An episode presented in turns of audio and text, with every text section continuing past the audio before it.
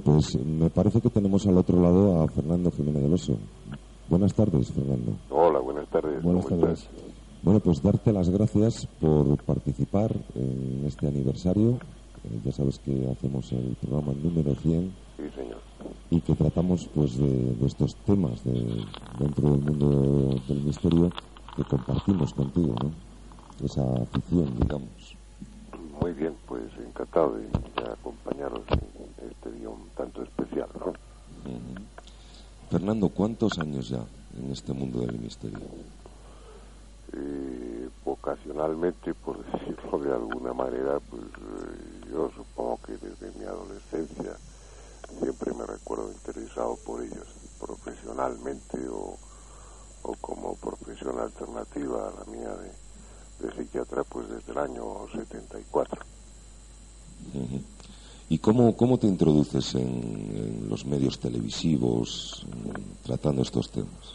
Pues eh, como suele suceder de la forma más, más imprevista, eh, todo esto viene de una amistad con, con Chicho, con Narciso Ibáñez Serrador, pues desde que yo era estudiante de medicina.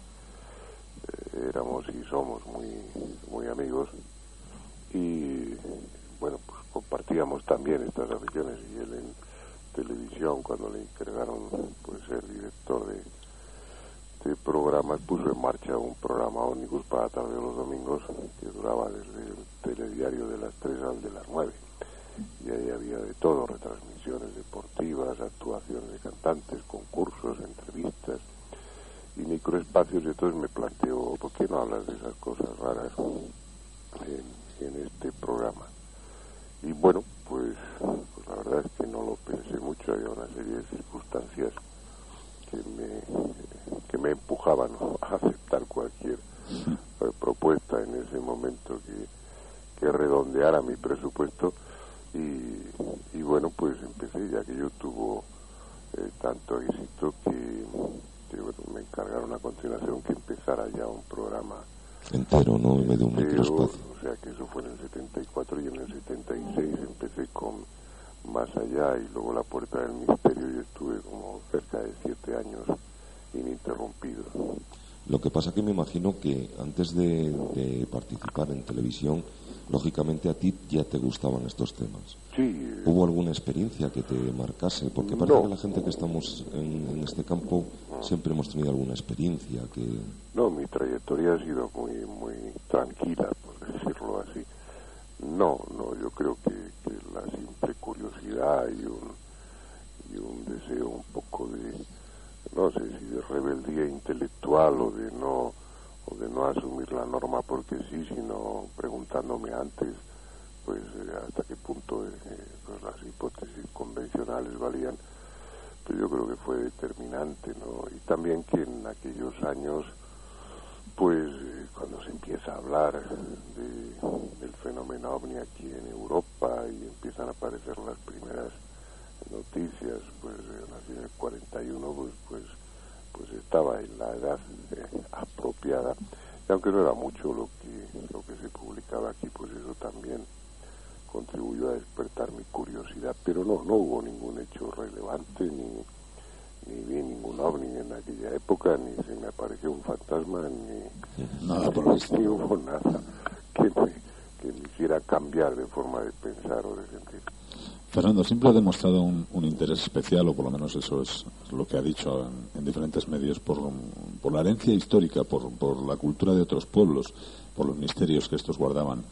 Porque ahí está Egipto, está México, está Perú, está una serie de sitios de puntos claves. ¿Qué hay de esos misterios? ¿Cuál de ellos eh, le ha marcado de una manera especial? Hombre, marcarme no, pero, pero bueno, hacerme profundizar eh, cada vez más y, encontrar pues numerosas grietas en, el edificio que hayan construido historiadores y arqueólogos, pues, pues eh, mucho en, hombre, obviamente en Egipto, pero, pero yo empecé a rodar series en América pues en el año 78 y llevo hechos, pues no sé, sobre las culturas mesoamericanas, he hecho 30 documentales y sobre las eh, andinas y la costa de Perú, pues tantos o más, ¿no? Eso, cuando tratas esos temas y no quieres hacerlo, pues, pues como Daniken, como Andrew Thomas o como Robert Charrus, que se quedan en la forma, sino que pretendes, pues, profundizar eso te lleva conocimiento de esas culturas. Hay guiones de media hora de aquellas series que a lo mejor me han llevado meses de trabajo, de, investigación. Y, en ese tema de las culturas eh, antiguas, como en cualquier otro tema, cuanto más conoces de ellos, cuanto más profundizas, más incógnitas descubres, más piezas que no encajan aparecen, ¿no? Entonces eso va, va incrementando tu, tu pasión por el tema.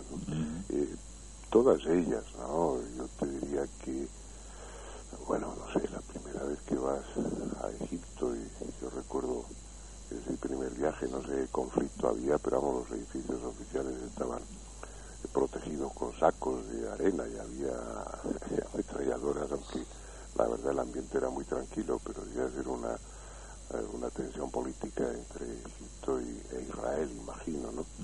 Ponía mucho respeto, me imagino, para moverte.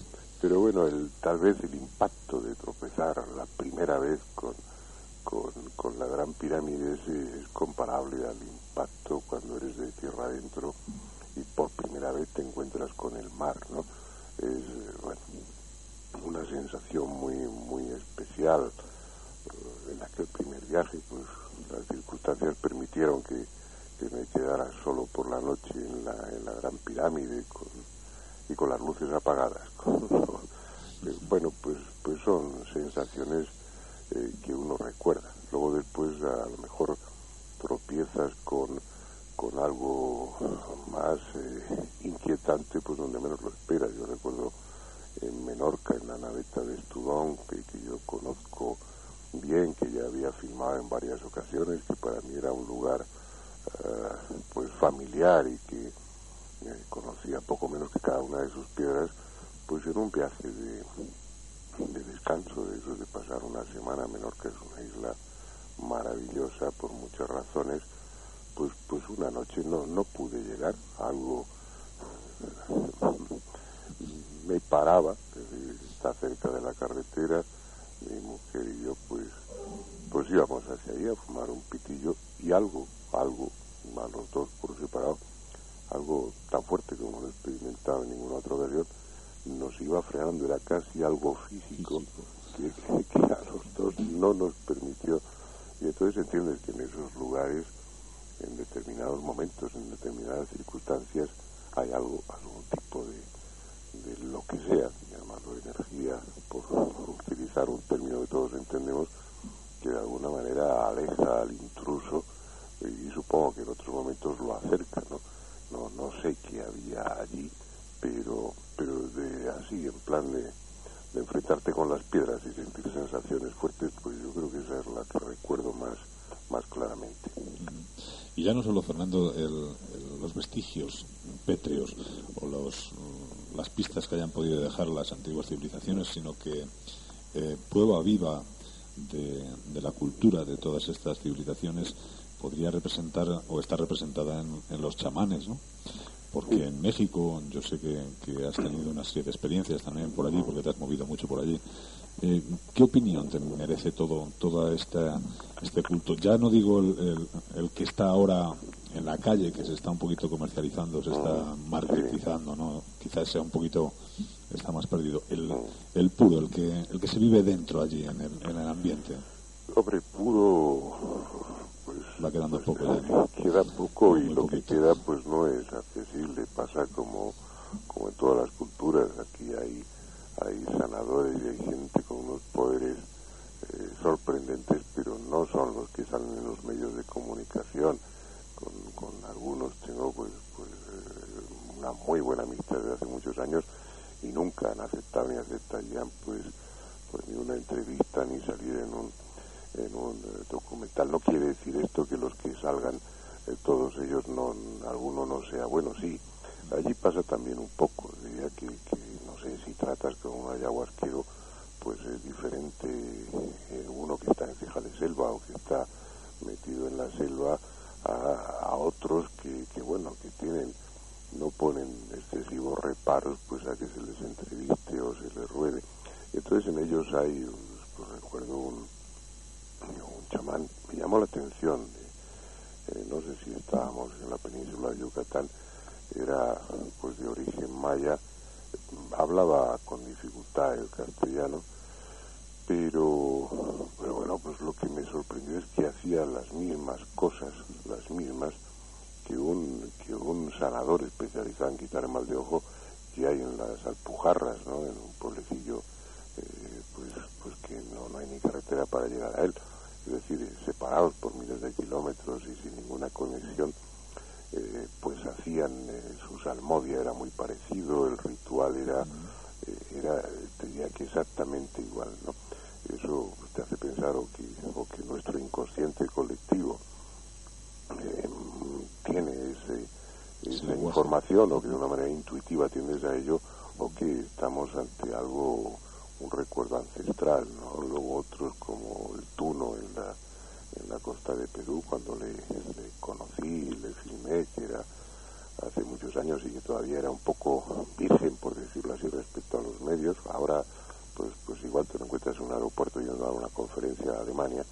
En aquella época eh, pues bueno, él mezclaba muchas cosas, pero eh, pero luego había incluso pues pues actitudes de cuando había sido sacristán, no pero, pero luego había una serie de, de, aspectos en sus mesas, en sus levantadas que, que veías que esos eran genuinos, que eran que tenían raíces muy antiguas y que además eran los en los que él más confiaba.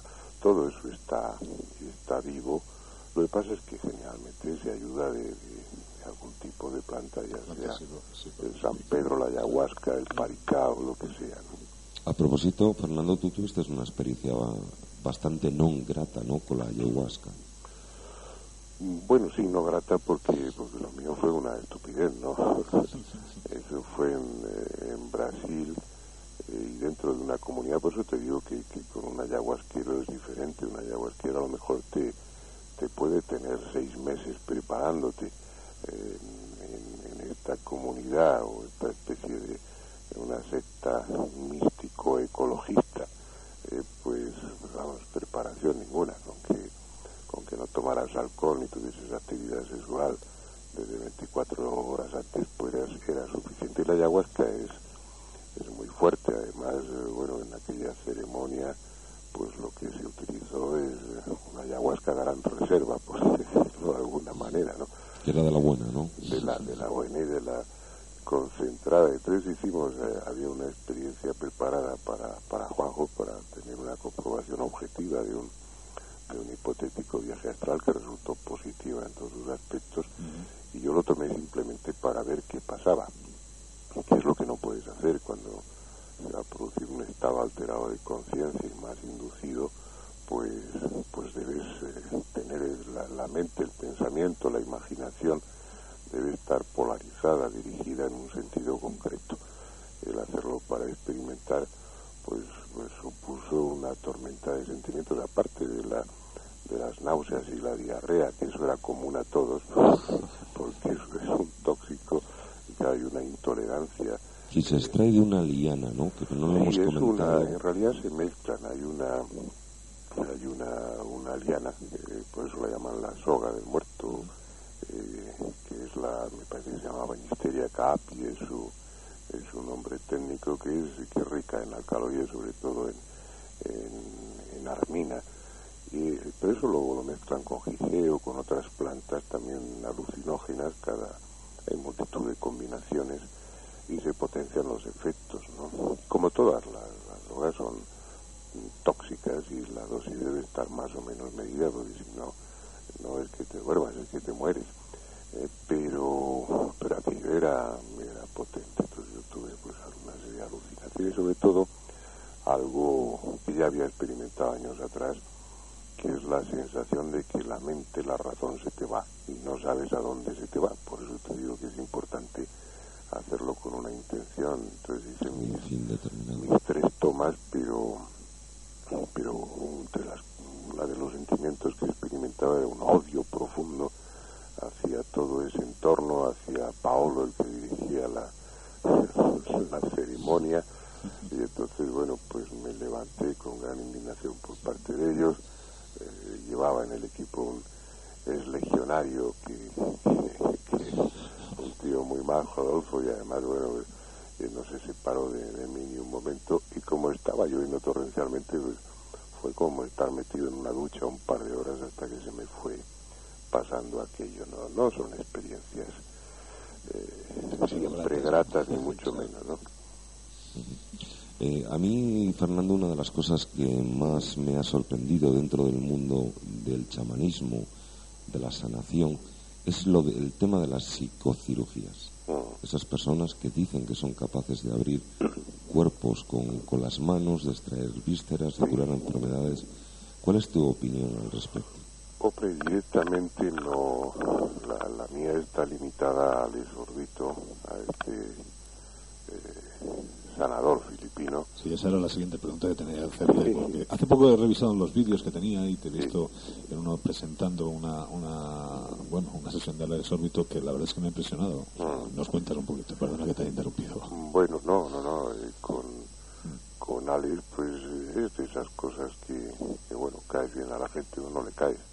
Y si se produce esa empatía, pues, y con Alex se produjo pues la primera vez que, que le que fue en, Mallorca, y, luego nunca me ha puesto pegas, entonces he estado rodando en Barcelona, en, aquí en las afueras de Madrid, en Pozuelo, en, diversas ocasiones y, y la verdad es que sin poner ningún obstáculo, colocando la cámara donde he querido, sintiéndome a veces incómodo porque me colocaba al lado suyo para que para que yo fuera testigo directo, ¿no? Y, de que no había manipulación, nunca le he cogido en truco, no sé si lo tiene o no, pero que sí te aseguro es que nunca, eh, y hombre, obviamente como médico, pues, o como simple curioso, pues eres a ese nivel escéptico porque es un tema que tú conoces bien, ¿no? Y lo he mirado siempre con ojo eh, inquisitivo, no, no, no le he podido pillar si es que realiza eh, truco, no, no sé cómo lo hace, no no tiene nada que ver pues con lo que ha salido de, un, supuesto cirujano psíquico aquí en España. No no no, no, es así de, de sencillo. No conocía a Pachita por ejemplo pero bueno pues sí tengo informes directos de testigos suyos. Y luego no no se ha difundido todavía está está grabado pues en una serie que he hecho para la para la editorial que no sé qué va a hacer con ella, si la va a comercializar o qué, pero que está ya terminada y entregada. Incluimos un vídeo de un, de un cirujano,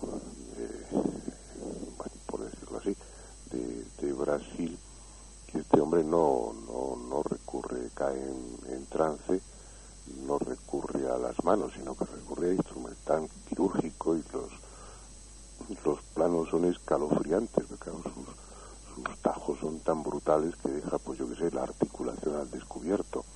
O, abre la y ahí golpear y saltar esquirlas. Eh, es algo realmente impresionante. Eh, y, los pacientes están mientras charlando y no tienen anestesia ninguna. aquello pues sangra, yo qué sé, la décima parte de lo que debería sangrar. Luego los ayudantes suyos cosen eh, bueno, y aquí es un espectáculo fascinante e incomprensible, ¿no? Allí en Brasil parece que es que si sienten una cosa, un trato especial para, para trabajar con espíritus, puesto que, que hay mucha gente que practica el, espiritismo como tal. En otro de los vídeos que, que hace poco estuve repasando, eh, se recogía la canalización de espíritus a través de, una persona que pintaba, dibujaba, canalizaba cuadros. Gaspareto. Gaspareto, exacto era increíble el hombre este, cómo se movía, cómo, cómo realizaba esos trabajos. Te aseguro que, bueno, ahí lo que hay en, el, en ese vídeo, pues es unos minutos, 20 o 25 minutos eh, cogidos de la filmación, estuvimos filmando dos horas o dos horas y pico. Y lo que te aseguro es que estando allí era un espectáculo fascinante. la, música, la música vibrante de Yanni, llenando todo el eh, aquella sala del centro espírita de los Camiñeiros y este hombre pintando a un ritmo frenético en aquella ocasión solo con las manos, hay otras veces que lo hace con las manos y con los pies. pero se da ahí una circunstancia ¿no? en, Brasil, que es que la actitud social no, no es represiva a ese nivel. Gasparito, por ejemplo, pues sus padres son medium los dos y su hermano también lo es.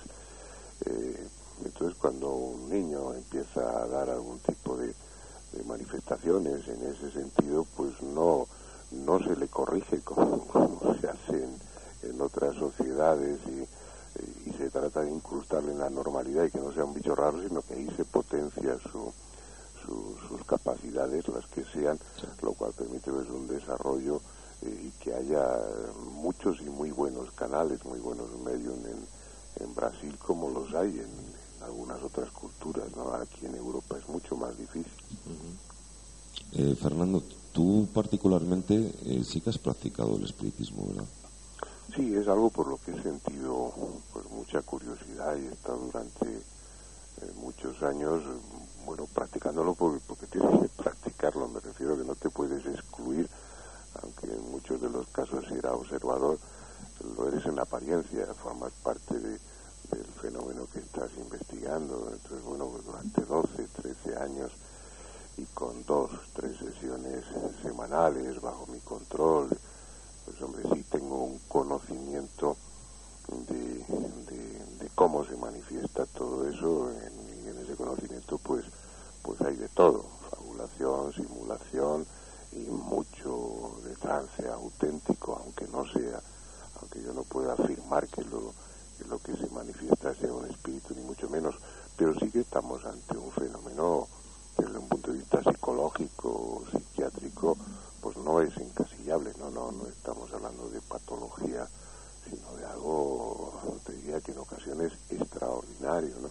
La denostada Ouija, eso es una es una vía de investigación y de trabajo fascinante cuando, cuando consigues, cuando hay un grupo ya, es como una tertulia, cuando ya los miembros son conocidos, cuando ya formas un grupo eh, coherente eh, y pasas una etapa de noviciado que a veces puede durar unos años, bueno, las comunicaciones o las conversaciones con quien sea, no lo sé, son de un contenido riquísimo, ilustrativas, informativas sobre muchísimas cosas que, desconoces y, te diría que, que, apasionantes, pero claro, eso te lo digo después de, haber participado en, pues no sé, 800, 900, 1000 sesiones, ¿no?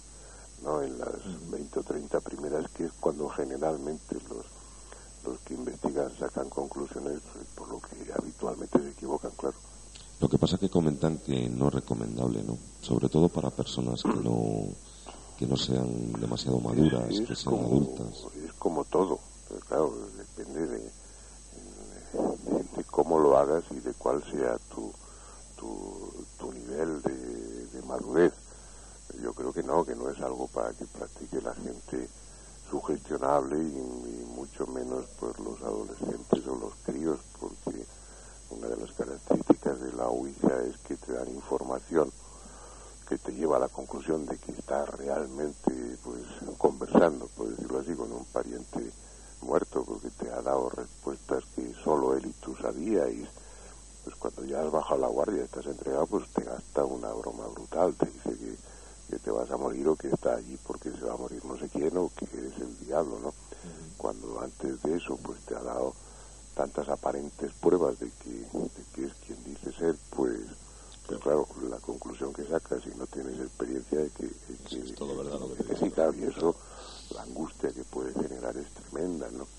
Aparte de que en mi experiencia y en la de otros muchos, yo ya dejaba hace años de hacerlo, he eh, dicho que lo hacíamos mucho al principio, eh, pues, pues también lo ha dejado de hacer.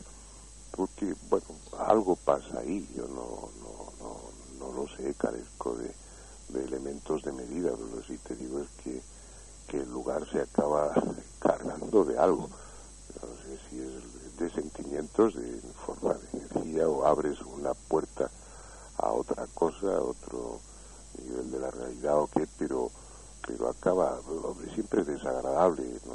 Recuerdo una sesión en la que se fundieron todas las boquillas de la casa diré, pero 20 bombillas. Estaba en casa de un amigo, otras veces pues pues fenómenos eh, parecidos y luego después empieza a haber eh, raps y empieza a haber ahí fenómenos físicos que, aunque no te asusten, pues resultan desagradables. Y al final lo dejas de hacer. Sí, sí. Fernando, vamos a elevar un poquito el vuelo, dejamos el, tablero aquí con sus espíritus y vamos a abordar otro tema que está que está muy candente. Ahora, aunque ahora aparentemente haya, haya aflojado o parece que, ha aflojado, nos referimos al, fenómeno ovni. Dentro del fenómeno ovni para, se dan casos de contactismo, se da polémicas por el secretismo que, que el Estado eh, le confiere a este tema. ¿Cuál es la realidad actual? tu opinión personal. Pues eh, primero te diría que es curioso como, como el interés de, de, los que siguen estos temas ha ido decreciendo en torno al fenómeno OVNI en nuestras encuestas en la revista, pues pues acaba ha acabado resultando que es uno de los de los temas que menos interesa a nuestros lectores o uno de los que menos interesa con toda la conmoción que, eh, que supuso pues hace unas décadas el fenómeno, yo te diría, pocas veces soy eh, tajante en, mis afirmaciones. El fenómeno es auténtico, no tengo ni la menor duda, vamos, ni un atisbo de duda. Eh, a partir de ahí, pues, pues, que es algo que elucubraciones todas las que quieras, ¿no? Eh, es un tema en el que se ha mezclado de todo, es un tema intencionadamente contaminado como pasa pues con los ciclos de las cosechas ahora, ¿no? E inmediatamente surge, eh, bueno, alguien que hace lo mismo que, que, que, quien haga los auténticos círculos de las cosechas con el fenómeno pues lo mismo junto al fenómeno o los casos auténticos, pues aparecen otros otros casos que se divulgan además ampliamente en lo que eh, o que ha habido una equivocación por parte de los testigos o que se mencionan pues maniobras militares o prototipos experimentales, cosas de ese tipo para que en la opinión pública pues quede la duda. Eso sin, ser conspiracionista es algo es algo obvio. No sé por qué o, porque en tantos años de fenómeno pues pues acumulas más casos pero no acumulas más datos, es decir, no no no se sabe más del fenómeno ahora que hace 30 años también eso produce pues un cierto cansancio, hastío por parte del público en general y de los propios investigadores. Pero el fenómeno sigue estando ahí, no es socialmente relevante como antes, por lo tanto da la impresión a través de los medios de comunicación, porque no, ya no pasa nada, pero sigue pasando, sigue habiendo el fenómeno contacto, es, pues eh, existe, lo que no quiere decir que todos los contactados sean, realmente contactados, pero bueno, existe, yo he tenido, como otros muchos investigadores, pues eh, pruebas de ello, es decir, acudes al lugar determinado, que en la fecha determinada, en, aquel supuesto contacto al que ya conoces previamente y, al que has ido estudiando, por decirlo de alguna manera, con todo el respeto, y cuando llega el momento, en un, y un día que tú has elegido previamente incluso, bueno, pues, pues, pues vas y, resulta que ves lo que ves, ¿no? Entonces, bueno, no puedes buscar otra otra interpretación que, que realmente existe un contacto del tipo que sea para eh, que luego se en la, en la realidad. Lo, que acabas de comentar ahora, eso quiere decir que tú has sido un contacto y has visto. Y has visto lo que has visto, ¿no? No, no he sido un contacto, pero vamos, sí he visto lo que he visto a través de, a través de, contactados, ¿no? Y bueno, y en las condiciones, eh, ni alucinaciones ni, tonterías por el estilo, como psiquiatra te digo que, que alucinar es muy difícil, ¿no? Y llevando además pues alguna otra persona totalmente desvinculada del, del tema. ¿no? No, he visto una nave aterrizar ni esas cosas, pero vamos, lo que he visto para mí es, eh, no deja lugar a dudas. Y sin embargo, quiero decir que el ver aquello no significó un cambio, es decir, algo que yo ya sabía y que bueno más que un cambio confirmación era una confirmación pero pero de algo que tú es como si vas a Nueva York la primera vez no aunque no has estado nunca sabes que existe has visto fotos tienes todo tipo de información y no tienes ninguna duda cuando llegas ahí te puede sorprender eh, pues lo que es verlo en la realidad pero no no no es el, no tener ni idea y de repente pues pues aparecer en la Quinta Avenida, ¿no? Bueno, Fernando, se, se nos va el tiempo y es un placer que hayas estado con nosotros, que nos hayas atendido. Actualmente diriges eh, la revista Enigmas, ¿verdad? Pues eh, sí, ahora me iré para, para allá, ahora, eh, también a dar una, una vuelta, pero vamos, todos los días voy por allí, luego también todas las tardes, pues, o, varias tardes a la semana paso consultas, sigo ejerciendo como como médico y, luego pues el tiempo que me queda libre, es decir, en el cuarto de baño y, los fines de semana, pues preparo, preparo guiones o ahora estoy escribiendo los las introducciones para una colección de libros que, que saldrá en septiembre más o menos. Bueno, pues estaremos atentos a ver esa, esa colección de libros. Pues vamos a ver, espero que no defraude porque hay muchos colaboradores y amigos pues que, conocéis y que ya han pasado por, por vuestro programa y bueno, pues es buena gente con cosas que contar. Es buena gente, damos fe. si es la que estamos pensando, es buena gente. Fernando, pues se nos han quedado en el tintero un montón de cosas. Esperamos, no sé, tenerte más adelante pues, eh, con nosotros. Cuando quieras eh, y bueno, cuando llegue el 200, pues con toda seguridad, pero, pero de aquí al 200, pues Esperamos que antes. Siempre que, por eso digo que de aquí a entonces siempre que os apetezca y, y, bueno, y coincidamos en horas y en días, pues, sí, pues para mí será un placer estar con vosotros. Venga, pues muchas gracias, Fernando. Gracias, por todo, Fernando. Venga, un abrazo y enhorabuena a todos. siempre, gracias. Adiós.